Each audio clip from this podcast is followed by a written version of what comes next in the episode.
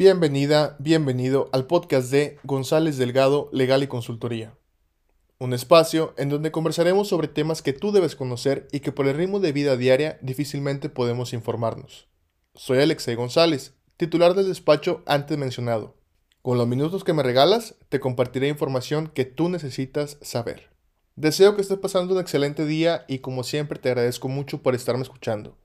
Con la charla del día de hoy vamos a recordar alguna plática que tú tuviste con otra persona que te compartió una experiencia no muy grata con bancos o con instituciones financieras. Al mencionarte esto, muy probablemente vino a tu mente una plática que tuviste con alguien que te compartió que un día de repente le llegó un cargo muy grande a su tarjeta de crédito que él no había hecho o con esa amiga que te dijo que de pronto comenzaron a cobrarle un seguro de vida que ella no había contratado. En ambos casos, al acercarse con su banco, su banco les dijo, pues es que sí está contratado o sí está el cargo ahí y pues la única opción que tienes es pagarlo.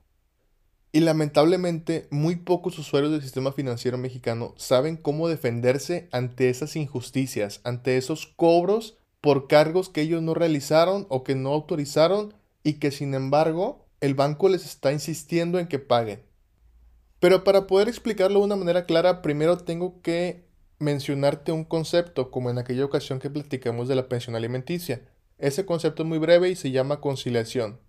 Independientemente de la definición que tengan distintos autores, vamos a tratar de hacerlo de una manera muy sencilla. La conciliación es un método alterno, es una forma distinta de resolver un problema en la cual intervienen tres partes. En este caso interviene el usuario del banco, interviene el banco y una tercera persona que se le llama conciliador.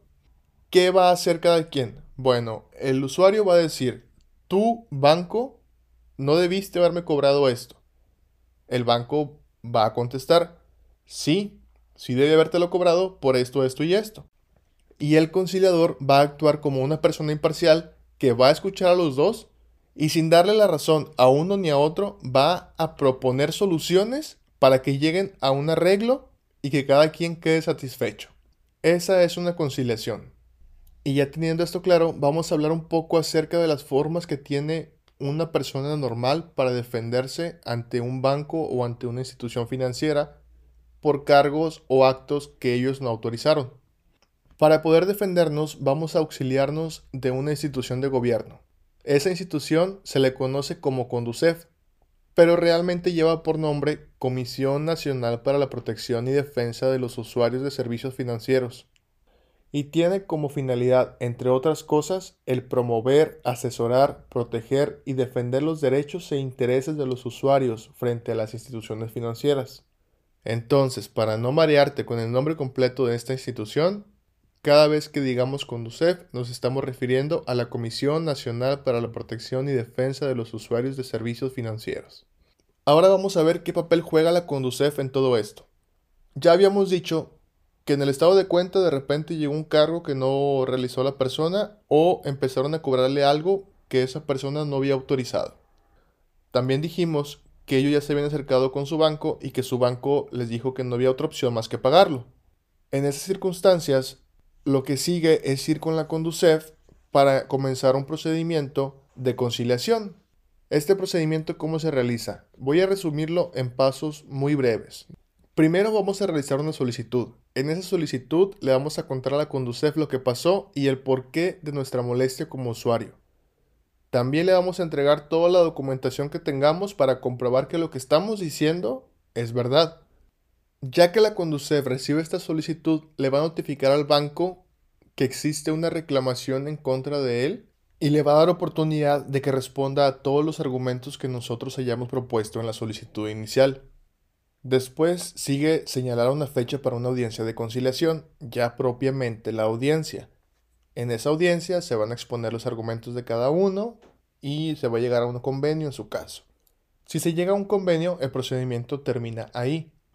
Claro que este convenio tiene que ser algo satisfactorio para ambas partes, porque si no, ¿qué caso tendría haberlo celebrado? Pero supongamos que no se llegue a un acuerdo. Cuando no se llega a un acuerdo, el usuario sigue teniendo dos opciones.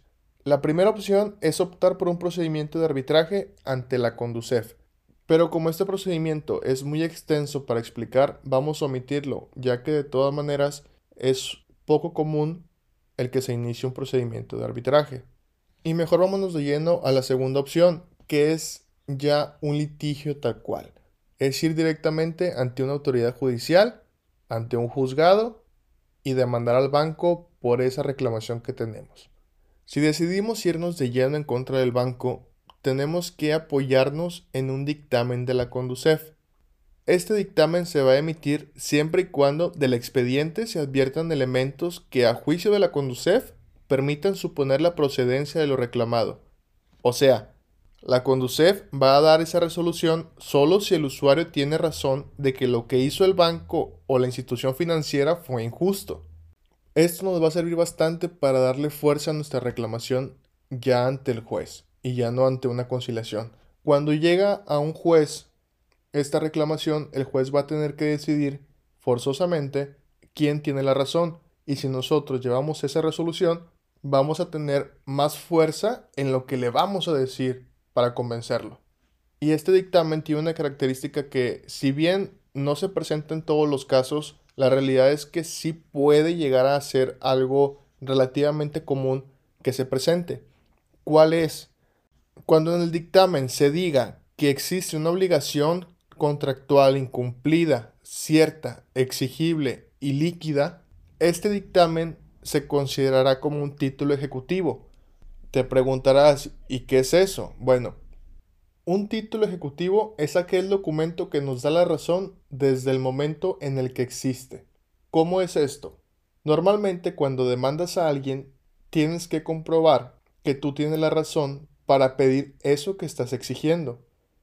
Pero en las demandas que se fundan en un título ejecutivo, tú ya tienes la razón de entrada y le corresponde a la otra parte el comprobar que no tiene la razón.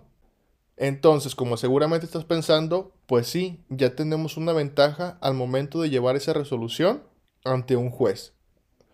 Ya para concluir, te quiero mencionar que existe un tiempo limitado para poder ejercitar esta acción en la Conducef, para poder hacer un reclamo y que intervenga la Conducef. Este tiempo, este periodo de gracia es de dos años a partir de que el banco te dijo que no a resolver tu problema o a partir de que te enteraste que el banco empezó a cobrarte algo que tú no habías contratado. Y como siempre te menciono, recuerda que cada asunto requiere un análisis particular para poder llegar al resultado que estás buscando. Así que si tú sabes de alguna persona que esté en esta situación, dile que se acerque con nosotros, porque vamos a solucionarle su problema. También, si tú estás pasando por algo de lo que platicamos el día de hoy, ven con nosotros. Ten por seguro que vamos a poner todo nuestro empeño en solucionar esa situación que tanto te molesta. Y con esto me despido. Recuerda que la emisión de este podcast se realiza de manera semanal y en la última semana de cada mes vamos a responder aquellas preguntas que nos hagas llegar a través de la página de Facebook González Delegado Legal y Consultoría. También, si quieres escuchar de algún tema en específico, escríbenos. Ten por seguro que eventualmente platicaremos sobre ello. Soy Alexei González y fue un gusto platicar contigo. Hasta luego.